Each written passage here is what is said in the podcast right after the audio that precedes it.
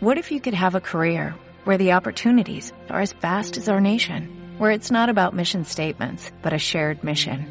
At U.S. Customs and Border Protection, we go beyond to protect more than borders, from ship to shore, air to ground, cities to local communities. CBP agents and officers are keeping people safe.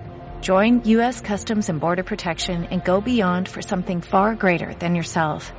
Learn more at cbp.gov/careers.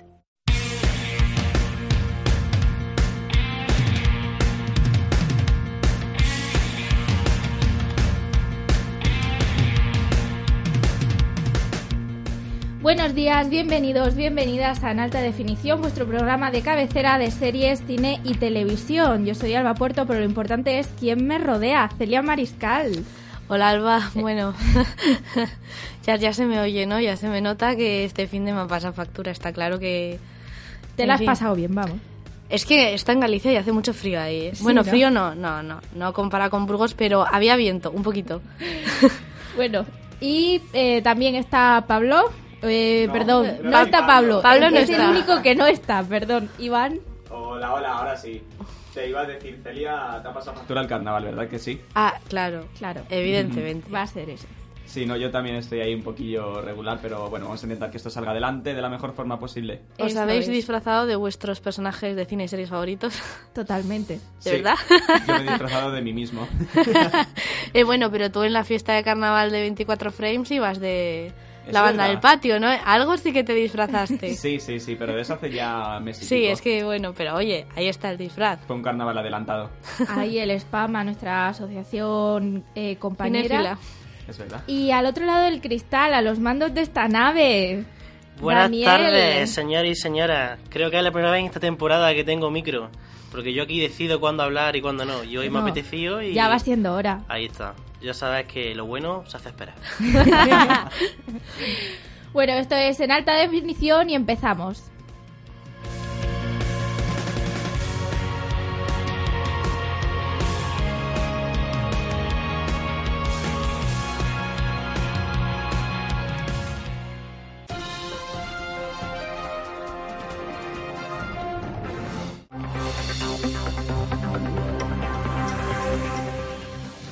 Elizabeth Moss podría sustituir a Johnny Depp como protagonista del remake del Hombre Invisible. Si se terminan las negociaciones de forma positiva, tendríamos a una nueva Mujer Invisible. Muere a los, och- a los 81 años el ilustre señor Galindo de Crónicas Marcianas. El actor catalán, de nombre Martí, se hizo popular por participar en el Late Show de Xavier Sardá entre 1997 y 2005. El remake de Candyman ficha a la protagonista del blues de Bill Street, Teyona Parris.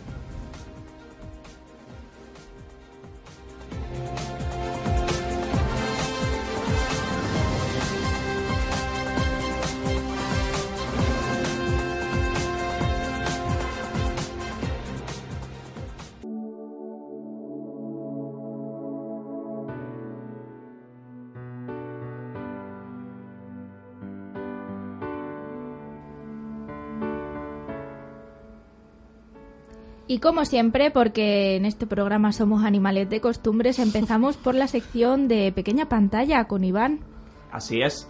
Hoy arrancamos con una noticia que está de rabiosa actualidad porque vamos a hacer una pequeña confesión y es que este programa que estáis escuchando normalmente lo solemos grabar unos cuantos días antes, por eso se está emitiendo hoy que es viernes 8 de marzo, Día de la Mujer y por eso tenemos aquí a nuestras compañeras.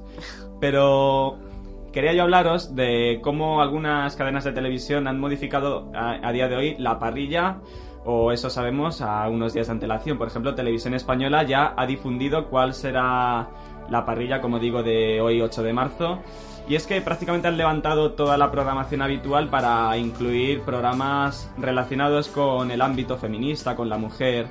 Por ejemplo, una de las cosas más destacadas que van a hacer hoy es levantar la mejor canción jamás cantada, que es el programa que se emite los viernes en prime time, que pasa a mañana sábado 9, y en su lugar van a volver a emitir eh, el programa con actuaciones musicales de mujeres que se emitió hace ya algunas semanas, pero en una franja más bien marginal. Y no solo eso, sino que además también van a reforzar la parrilla de, de canales como Clan o como La 2, cambiando un poco los contenidos y enfocándolos hacia, hacia el ámbito de la mujer. Bueno, también decir que en Madrid, para los más cinéfilos, este mes en la Filmoteca Española, en la sala de exposiciones del Cine Doré, estarán proyectando un ciclo también con protagonistas femeninas y con mesas redondas con, sobre todo, directoras de fotografía españolas y creo que igual viene también alguna internacional. Así que muy interesante. Qué bueno. Está claro que es una fecha muy señalada y si se aprovecha para reivindicar estas cosas, sobre todo en el cine, en la televisión, pues está genial. Así es. Otras noticias que os traigo en el ámbito televisivo es, por ejemplo, la irrupción de una nueva plataforma que han llamado el Netflix del deporte. Esta plataforma se llama DAZN, se escribe D-A-Z-N y por ahora han llegado pisando fuerte, como digo, porque se han hecho con los derechos del campeonato de MotoGP y también de del fútbol japonés. Ah, sí, he visto la publicidad de esa, de esa plataforma y me pareció muy curioso. No pillaba del todo porque en, el, mini trailer o el teaser que han sacado para publicitarla aparecen como sobre todo los accidentes ¿no? de, la, de, moto. Bueno, yo es que no estoy puesta en deportes, pero. Sí, sí, sí. Yo decía, ¿esto que es? Una, no, estaba muy segura que documental? era. Sí, sí, no, no sabía que estaba publicitando muy bien, pero mira, ahora que lo comentas. Sí, no, de hecho, de eso quería hablar porque ha suscitado cierta polémica ya que solo muestran esos accidentes de, de los... De, ¿Cómo se dice? De los deportistas, sí. sí, de, de, MotoGP. Entonces, de alguna manera están mostrando la parte más triste. Es como si, por ejemplo, anunciaran que se han hecho con los derechos de un campeonato de fútbol y mostraran solo lesiones o Hombre, en, vez de goles. Impactar ha impactado, ¿no? Bueno, mínimamente por lo menos, incluso yo que no estoy muy puesta, me he quedado, me he quedado con ese, ese spot. Claro, sí, de eso se trataba. De mm. hecho, lo han conseguido, pero no creo que sea esa la función. Y la noticia que os quería yo traer a este respecto es que uno de los comentaristas habituales de Movistar en fútbol, que es Fernando Morientes, un conocido futbolista, mm, de alguna manera eh, se ha desmarcado de, Movistar y ha fichado por Dazón y la respuesta de la primera de esas plataformas ha sido despedirle fulminantemente ya que al parecer tenía cláusula de exclusividad y ni él mismo lo sabía. Pues esa dura. Yo que sé, hay que, exactamente, hay que mirar bien el contrato. Exacto. Y ya para finalizar nuestra, nuestra sección de tele por hoy, un par de polémicas, la primera también relacionada con el fútbol de Movistar Plus, y es que su reconocidísimo comentarista Carlos Martínez realizó un comentario un pelín desafortunado para referirse al futbolista de Embelé en el clásico, en el Madrid-Barça. Y es que dijo que durante ese partido había estado un tanto autista. Y lo dijo así tal cual. Y claro, eso... Hombre. Eh, de alguna manera ha, ofendido a... Utilizar la palabra de ese colectivo para... A ver, obviamente yo creo que en el fervor de... la batalla. En el fervor del partido y tal... Mm, fue un calificativo pues está mal usado en ese contexto y tal, pero bueno, era como para ejemplificar de que Dembélé había hecho la batalla por, por sí solo, ¿no? Que apenas había influido en el juego con sus compañeros y que había estado, bueno, un poco, entre comillas, pues autista, ¿no? Como eh, la, las características de, de, esta enfermedad, ¿no? Que, eh, que sufre. Sí, sí. Esta carencia, cualquier problema social que, que tienen ciertas personas. Pero bueno, luego al final no se disculpó en, en Twitter y tal, como suelen hacer siempre que la lían, que se disculpan en Twitter. Y, y, sin más, pero bueno, iba evidentemente sin, sin mala intención para nada, pero bueno. Eso está claro. Pero también es verdad que si, si te sale a hacer un comentario que puede sonar, como en este caso, desafortunado, yo creo que lo mejor es rectificar en el momento. Hmm. Claro, pero es que en el momento no, él no, no Tampoco lo, piensas, luego se ve la consecuencia y dices, vaya. Claro y fíjate, hablando de comentarios desafortunados, este que os traigo ya para cerrar por hoy la sección de tele sí que ha sido a través de Twitter y la implicada esta vez es la presentadora de noticias de televisión española, Raquel Martínez, que ha, hecho una crítica hacia la teoría de la conspiración de los chemtrails. No sé si, no sé si os sabéis de, de, lo que hablo. Sí, hace una horita he estado leyendo esa misma noticia y bueno, la verdad es que sí, al fin y al cabo no, es una opinión eh, propia que ha hecho ella a través de su Twitter. Es una teoría conspiratoria en la que dice que lo, en la estela que, que dejan los aviones eh, realmente no es eso, sino que son productos químicos que echan a la población para causar males, enfermedades y tal. Y es una teoría un poco conspiratoria que tiene muchos haters y alguna gente también que está a favor, pero bueno, es bastante curioso, ¿no? Que una presentadora de televisión, de telediario de la televisión española, periodista eh, de, pre- de prestigio y tal, pues, ¿no? Esté a favor o que crea en esta creencia, valga la redundancia, que, que ha hecho. Pero bueno. Siempre ha habido mm, celebridades o actores, mm, gente de in- in- cierta relevancia que se han sumado a estas teorías un poco raras, como por ejemplo Tom Cruise apoyando la cienciología. O. Un montón. Claro. Sí, sí. Y de hecho el último en estas polémicas ha sido Miguel Bosé, que ha criticado duramente al gobierno por descalificar a, la- a la llamada pseudociencia. Y claro, también le han llovido las críticas. Bueno, típico, ¿no? El dinero enloquece a veces, ¿no? Sí, eso creo yo. Sexo, alcohol y droga y a otros se le va la cabeza, así que no sabemos qué será peor. Pero bueno, es lo que hay. Nuestro pan de cada día. Exacto.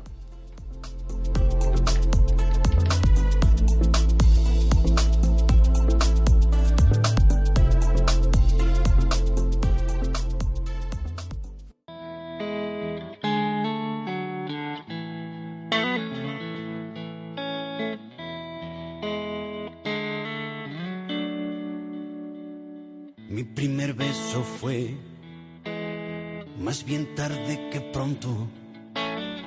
Tenía 16 y de plataforma a plataforma y tiro porque me toca, porque Celia nos va, va a perpetuar una tradición de este programa y es hablar de Netflix. Mm, le iba a decir, pero te me has adelantado.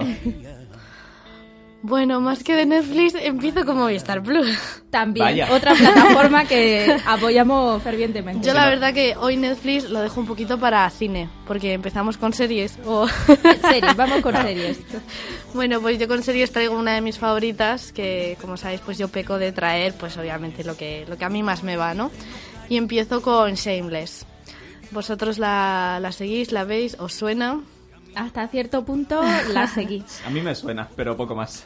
Bueno, la cosa que en esta, en esta temporada, la novena que se está emitiendo, la actriz principal, Emmy Rossum, que además ya dirigía algunos de los últimos capítulos, declaraba hace ya bastante tiempo que iba a ser su última temporada, que se iba a desligar totalmente de la serie, porque bueno, pues ya su carrera ve que, que quiere enfocarla pues a otros proyectos. Lleva ya 10 años en esa serie, empezó con 23, ahora tiene 32 y dice que bueno pues que ella siente que quiere dejar el personaje y además decía algo bueno concedió una entrevista en Entertainment Weekly y decía que que mm, quiere que se mm, que este de- que deja el trabajo cuando todavía no siente que sea un trabajo sino que es algo que le encanta. O sea sigue todavía muy ligada a la serie pero dice que pues que ya es hora de partir Además, eh, la actriz desvelaba parte del final de esta novena temporada a tres capítulos de que termine. Decía que, bueno, que en el último capítulo pues hay una despedida muy emotiva entre su personaje Fiona y Frank, el personaje más odiado del mundo mundial. Totalmente. O sea, yo creo, bueno, yo Frank y esa, esa pseudo hija que tiene Frank eh, a lo largo de la serie, si la veis, yo creo que son los personajes que más he podido odiar en, de, cual- de cualquier serie, pero increíble. Bueno, la serie que está disponible en Movistar Plus eh, se emite cada domingo los últimos capítulos y bueno, pues ya queda poquito. Y es duro, ¿eh? Aunque bueno, normalmente es verdad que los, los actores que llevan mucho tiempo en series llega a un punto que mm, o te vas o te encasillan ya de por vida. Totalmente. Como ha pasado con la protagonista de Anatomía de Grey, que creo que de ahí no va a salir en la vida. Y que además son, bueno, pues eso, son muchísimos años haciendo lo mismo, pese a que pues vas haciendo tus pequeñas películas, tus tal, no sé qué. En fin, como los de Friends, por ejemplo, ¿no? Que ahora cuesta un poquito verles fuera de una comedia. Pobre Jennifer Aniston. sí, sí, ahí está, oye. ¿Y tú ya está? No, hombre, tengo más. Continúa, continúa. Bueno, más. Pues bueno, como yo, como he dicho antes, he dejado el Netflix para el cine, voy a seguir hablando de plataformas y no sé si os acordáis, pero en la, eh, en la temporada anterior hablé de que se estrenaba una plataforma que se llamaba Facebook Watch, Es Sí. verdad. que intentaba hacer competencia a YouTube, bueno, a cualquier plataforma de este tipo, pero sobre todo a YouTube, ya que, bueno, pues tenía un formato un poco más similar. Pues os traigo una de las series eh, que se han estrenado recientemente en Facebook Watch que se llama Bucket List y que está protagonizada por Will Smith. eh, ya hay un capítulo en, en Facebook y bueno, trata básicamente eh, el actor Will Smith eh, eh, enfrentándose a retos y desafíos que se propone él mismo u otras personas. El que ya he subido, el capítulo que ya he subido es él, él haciendo con su mujer paracaidismo en Dubai creo que es y bueno, pues la verdad que el canal porque en Facebook Watch prácticamente te suscribes al programa, que es como en YouTube, te suscribes al canal, cuenta ya con casi medio, mi- eh, medio millón de seguidores, lo cual pues ya es una audiencia bastante importante. Comenzó el 27 de febrero y cada miércoles se podrá ver un nuevo episodio. La verdad que Will Smith tiene un carisma importante y tiene muchos seguidores y bueno, cada vez que viene al hormiguero es un espectáculo, es, es un showman aparte de, aparte de un muy buen actor. Y bueno, yo lo empezado a ver y la verdad que también está bastante bien montado y dirigido esta, esta serie de Facebook Watch. ¿Qué pensáis? Normalmente cada capítulo dura alrededor de 20-30 minutos. Yo creo que está muy bien. Además, meter a su esposa está muy bien porque ella tiene un programa que se llama The Red Table o algo así, que no sé si está en Facebook o en Instagram, en alguna plataforma social. Así que se están metiendo ahí fuertemente el matrimonio. Dice, bueno, entre programas confirmados, eh, Will Smith eh, participará en una película del Bollywood indio, bueno, hacer paracaidismo en Dubai, que ha sido el primer capítulo, y protagon- protagonizará un show de stand-up con el, comido, con el cómico Dave Chappelle, uno de los indiscutibles reyes de la materia. En, en América tiene que ser, porque no me suena mucho, hay que decirlo. Pero bueno, es yo lo veo básicamente, bueno, supongo que a base de muchos contratos, pues Will Smith ha visto que esta era la mejor forma de rentabilizar, pero es básicamente un blog de YouTube pasado a Facebook Watch para, para dar importancia, vaya, para ver si se pasan alguno de los suscriptores de una plataforma a otra, o tienen ambas, o qué, qué pasará con esta competencia, no sé. ¿Qué pasará? ¿Qué nuevo mundo encontraremos? Yo creo que el utilizar a una cara reconocible como Will Smith para promocionar esta nueva plataforma puede ser positivo para ellos, pero lo veremos a ver. Sí, sí, totalmente. Es que ya cualquier día, yo que sé, en la caja de los cereales, pues te veo una serie, ¿sabes? De- Que estaría muy bien, también crea, digo. crea tu propia pla- plataforma de, de series a partir de una caja de cereales. No, eso en el huevo Kinder te vendrá un, un apartito para crear tu, tu plataforma, ¿no? Eso es como lo de los podcasts, igual. Al final cada uno se Ah, crea el suyo propio. Totalmente. Y bueno, ya para ¿Qué acá- más me cuentas? Eso. A ver. Para acabar ya con mi sección de series, traigo eh, otra plataforma, que es Amazon, y otra actriz de renombre como es Julia Roberts, que protagonizará una nueva serie de Amazon, de Amazon llamada Charlotte Walsh Likes to Win. O sea, Charlotte Walsh, vale, sí, le pronuncia bien. Es que el. Walsh es el apellido, vale, perfecto. El caso es que, bueno, tras anunciar que no participará en la segunda temporada de Homecoming, Roberts... eh, Oh, ¿En serio? mm, A mí me gusta mucho esa serie. Pero, no te preocupes porque te trae una nueva que es Charlotte Walsh Likes to Win, que está basado en el bestseller eh, homónimo y que cuenta la historia de Charlotte, una ex ejecutiva de Silicon Valley que decide volver con su familia a su ciudad natal en Pensilvania para convertirse en senadora. ¡Qué bueno! ¡Qué bueno! Oye, Así- me gusta mucho. Así en dos frases, la verdad que tiene un montón de cosas, ¿no? Que el caso es que todavía no se saben más miembros del reparto, pero sí sabemos que los guiones correrán a cargo de John Robin Bates, que bueno, tiene a su nombre eh, guiones como el de Cinco Hermanos o de Slap. Y bueno, aunque parece estar más volcada en televisión últimamente, en plan en series, eh, Julia Roberts no abandona el cine. De hecho, pues ya está en proyecto un pequeño drama llamado Little Bee, dirigido por Rites Batre, que, bueno, por ejemplo, la película Nosotros en el coche, así. Así que, bueno, que eso, que estos actores últimamente tan de cine, que es que, como lo hemos comentado tantas veces, yo creo que ya no, Pero no, da, mí me encanta. no da lugar a debate, ¿no? Lo de celebridades pasándose a series y las Claro. series cobrando tanta importancia y las plataformas cobrando tanta importancia y una lucha mortal por, por a ver quién gana. Sí, sí, Juego de Tronos. Esto Llevamos es ya un tiempo hablando de esto. sí, sí, Además es que son actores súper clásicos, súper clave. Es que entre comillas, porque Julia Roberts, Will Smith, Meryl Streep son tan clásicos Nicole Kidman, Reese Witherspoon... de los 80 a los 90, son Sí, maravillosos.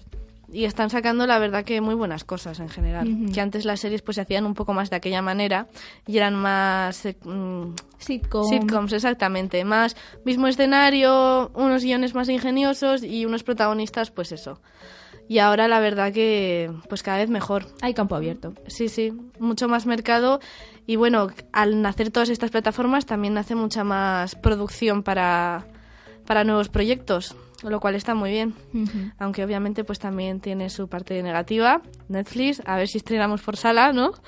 Otro debate que ya hemos sacado en este programa. Es que ya, ya no sé qué, debate sacar porque, porque ya se ha dicho todo. La nueva película esta de Rebel Mm. Wilson, la de It Romantic, la estrenan tanto en serie como en sala. Tanto en, perdón, plataforma como en sala. Yo también estoy esperando a que se estrenen series en el cine, no sé a qué están esperando. Y sería buenísimo. Yo se hace de vez en cuando, pero muy puntual. Sí. Yo la verdad que pagaba ya por la próxima temporada de Juego de Tronos, pues en el cine. Pero Juego de Tronos, Vikingos, Shameless, yo, yo obviamente pagaba. Oye, a ver, ahora que ya ha mejorado la relación entre los cines y Netflix, todo es cuestión de verlo. Bueno, ahí, ahí, esta semana salían bastantes debates también en páginas web como fotogramas. Venían, pues eso, bueno, pues lo que traigo es lo que hay, también te digo. Lo que se habla por todas partes. Pues Sí. sí. Y de una serie, un nuevo proyecto a otro nuevo proyecto que es Doom Patrol con Matt Bomer como protagonista, que es un superhéroe gay de DC. Bueno, pues. ¿Qué, qué primeras impresiones? ¿Y, qué, y cómo lo, pero lo están anunciando tal cual? Tipo. Sí, porque el Matt Boomer, de verdad, eh, a lo mejor lo conocéis por películas como Magic Mike, Sí. este como de strippers maravillosos, o series también El ladrón de guante blanco, que hacía el de protagonista. Tampoco lo conocéis. Bueno, pues eh, esta nueva apuesta nace de la serie Titans, también de DC y que va de superhéroes, y él hace de eh, un protagonista llamado Negative Man.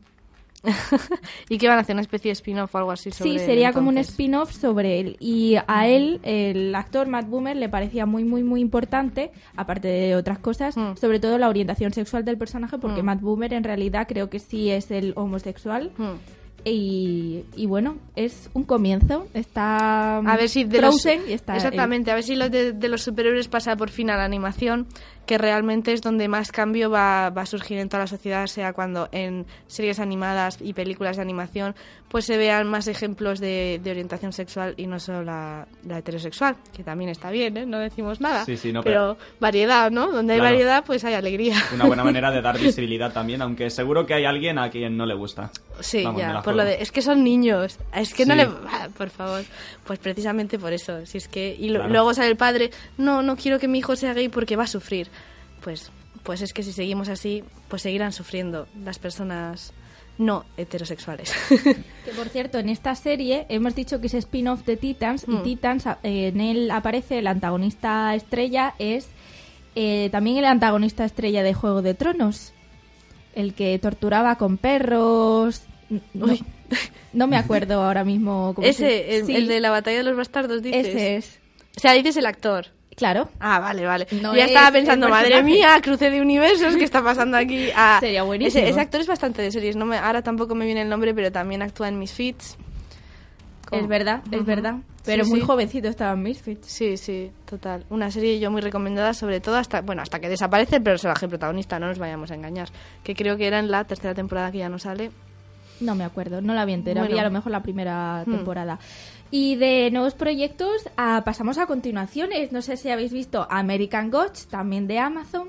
American Gods. Tú me, Gods. pusi- me pusiste un capítulo de eso, ¿no? Puede ser. Sí, creo que sí. Que dijiste que era muy random. Que sí, que no. no a ver, a mí no me, no me capturó, no me... No. Bueno, no me llegó. Vale, seguimos. Pues la segunda temporada se estrena 11 de marzo, que si hoy estamos a 8, pues el lunes. Sí, sí. Eh, y continúa pues la batalla esta entre viejos dioses, mezclando mitologías y culturas y un montón de dioses de muchos países distintos. Mm. Y Shadow sigue como protagonista y su amor con, con la chica. Pues La yo que sé, fíjate que así el argumento así puesto pues me parece maravilloso porque la mitología así mezclada hoy en día, bueno, de, de hecho, pf, desde que salieron las de Percy Jackson, las de Furia de Titanes, las de no sé qué, hubo también un pequeño, un pequeño boom de Sí, mitología. Sí, sí. Ujú. Que bueno, yo la que más me gustó fue Furia de Titanes, la primera, que es, es malísima, pero a mí me encanta. O sea, no puedo evitarlo. A mí quiero creer recordar que en una de ellas Mm. estaba eh, Finn, el protagonista de los Juegos del Hambre, uno de los protagonistas de Juegos del Hambre. Sí. y quiero recordar que estaba también en esa película y creo que por eso me gustó esa segunda o tercera película que a lo mejor hicieron de Percy Jackson. Me gustaba básicamente por él. Ah, sí, en Era Percy la. Jackson. Bueno, no sé. Yo es que Percy Jackson ya perdí la cuenta. No sé por cuál va, no lo sé. Es como Creo- Narnia. Bueno, sí, también. La verdad que me hago un poco... Al final te haces un barullo porque derivan ya tanto en... No sé, no sé en lo que derivan, pero no en tan buenas como las del principio. Bueno, sí, sí se les puede decir buenas desde ya. Bueno, Movistar tiene también continuaciones muy buenas como The Good Fight. No sé si Oye, habéis visto. no sé, yo entre The Good Place, The Good Wife, The Good Fight. Yo es que te juro que se me va cuáles veo y cuáles no. The Good Doctor. Exactamente. E- esa la pusieron súper bien. Yo esa sí que quiero verla por el actor principal Sí, que, que hace de autista. que es... Además, Espera. Jo, yo me sabía el nombre de este chico. no me acuerdo, no Que lo sí, sé. que sí. Bueno, The Good Fight, como ha dicho eh, Celia, es spin-off de The Good Wife. Ah, Sí. mira. Vaya. Y a mí me gusta bastante Diane como protagonista, que estaba también en The Good Wife. Esta es la tercera temporada, si no me equivoco, de The Good Fight, que yo la estaba deseando como agua de mayo. Se estrena en Movistar el 14 de marzo, que creo que es el, el jueves. Y sigue pues la misma historia, este bufete de abogados eh, Freddy Highmore. Freddy Hadmore. Freddy Highmore Bueno, es el aquí, protagonista Freddy, lo siento por no acordarnos por de tu The. Good Doctor. No, no, es que sí, sí. Ya está. Está dicho. Bueno, y la protagonista es Christine Baranski, que la habréis visto en muchas películas porque hace de la típica madre súper estirada, ¿En qué películas podemos rubia, haberla visto? malas madres. Pues no la he visto. Y eh, también sigue la historia de Adra- Adrian Bosman, eh, mezclándose con política, sobre todo ahora que estamos en la era Trump, hacen una durísima, durísima, durísima crítica a Trump y al movimiento racial, ahora también que está en auge, ahora que tenemos recientemente los Oscar, que ha habido un movimiento racial tremendo. Y pues está muy bien, una clara imagen, espejo de lo que está sucediendo en Estados Unidos y cómo ve la población pues a Trump y a este movimiento. Muy interesante. Os la recomiendo si os gustan thrillers así de abogados, política, que a mí es algo que me apasiona. A Celia no tanto, no le interesa mucho. Bueno, pero no de pasa todo tiene que haber en la vida del señor. de todo.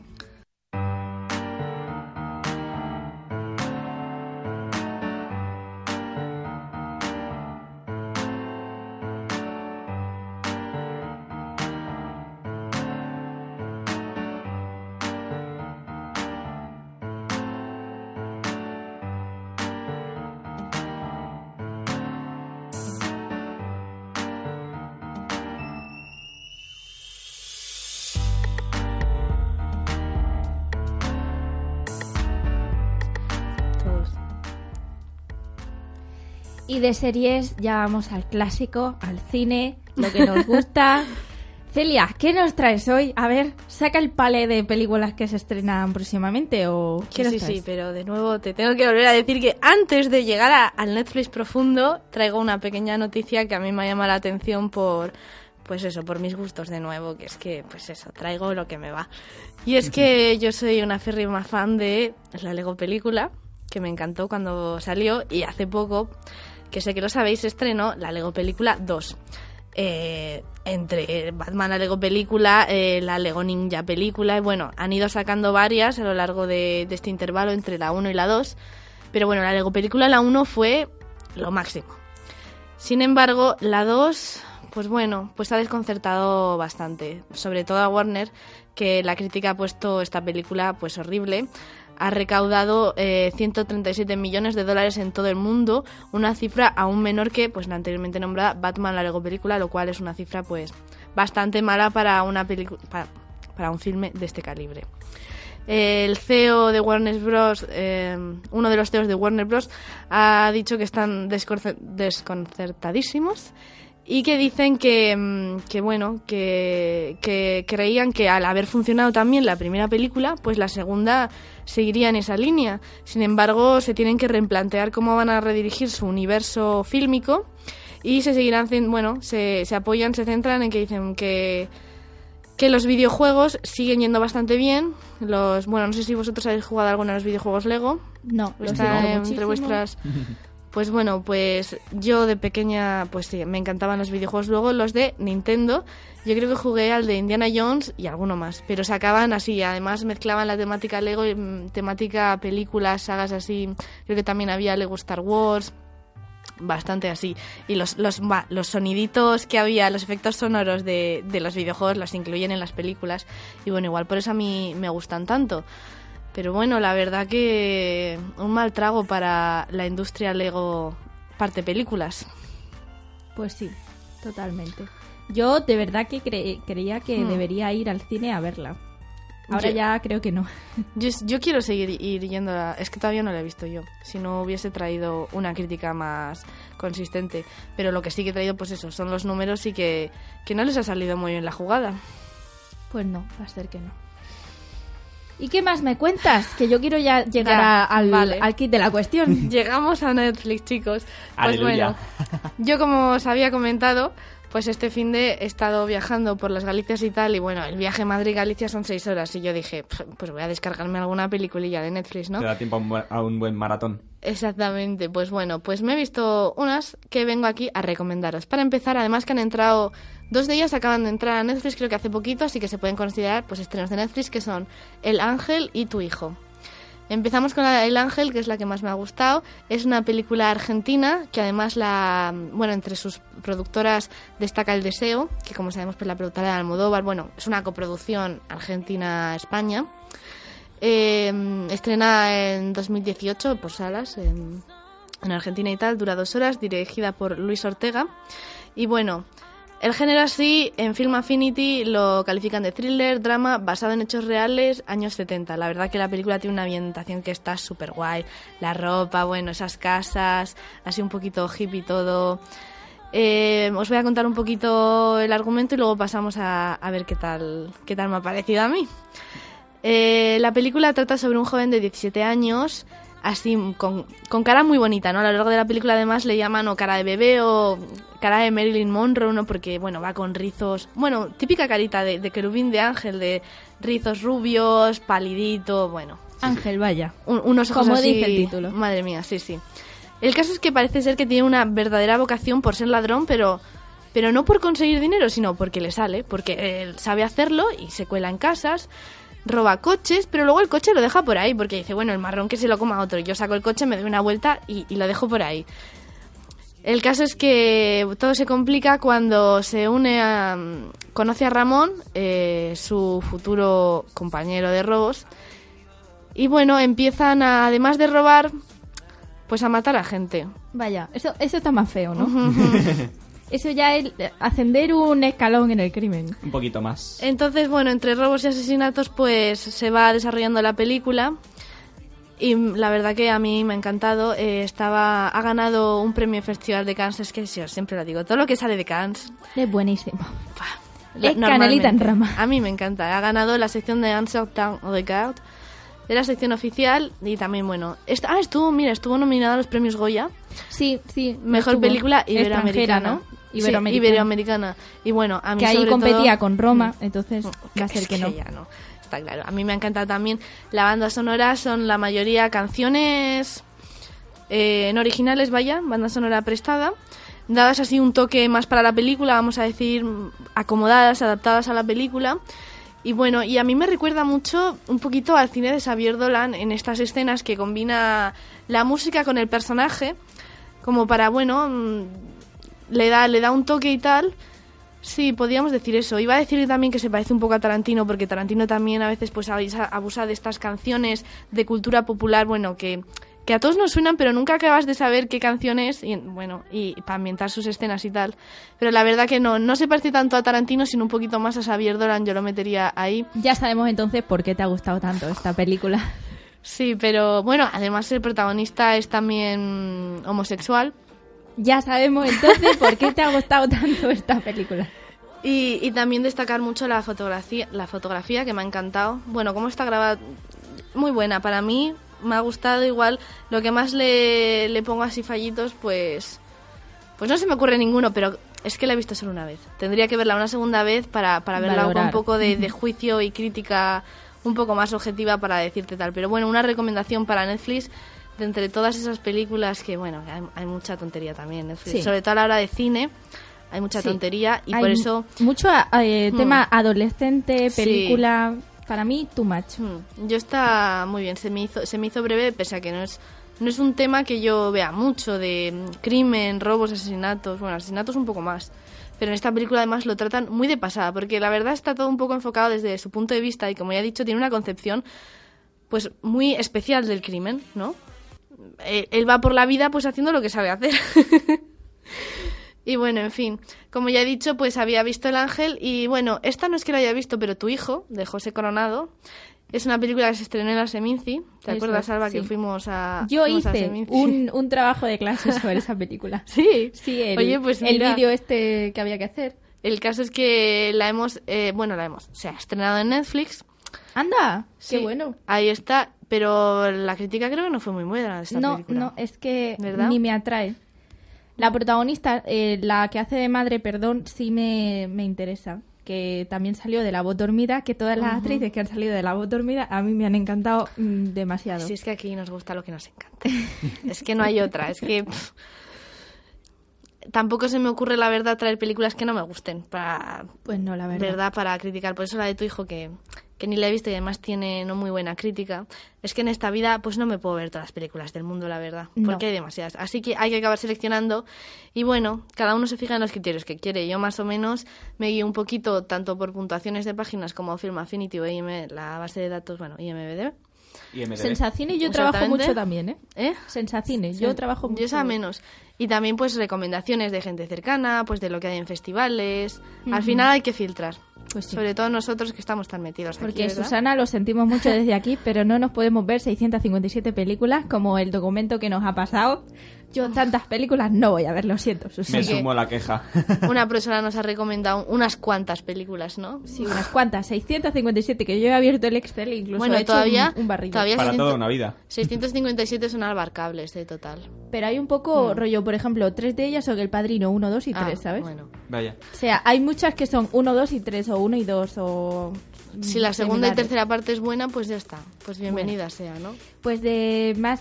Vamos con más estrenos. Capitana Marvel, empezamos por ahí. Hoy, 8 de marzo, por el Día de la Mujer, vaya, han escogido... han escogido eh, estrenar esta película, eh, una fecha muy clave. La intérprete es Brie Larson, una mujer.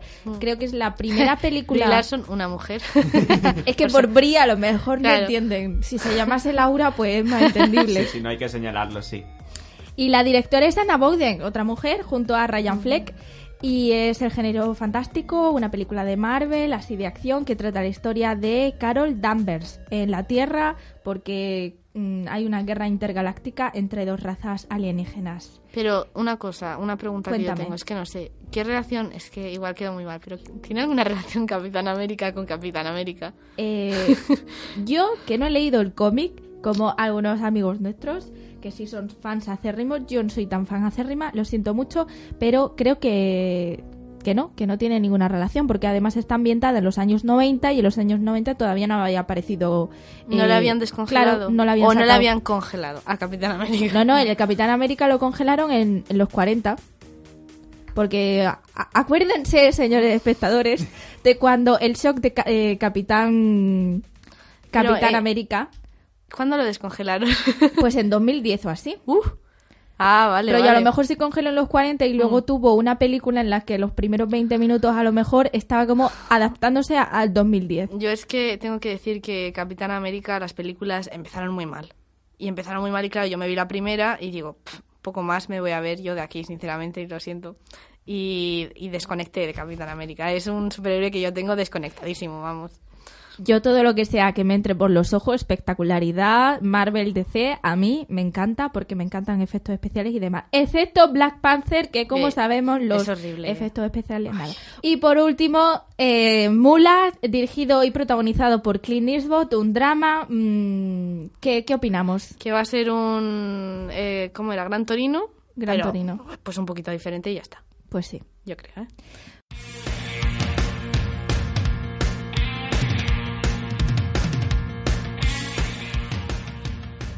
Bueno, ya está ha sido todo en alta definición. Nosotros nos despedimos.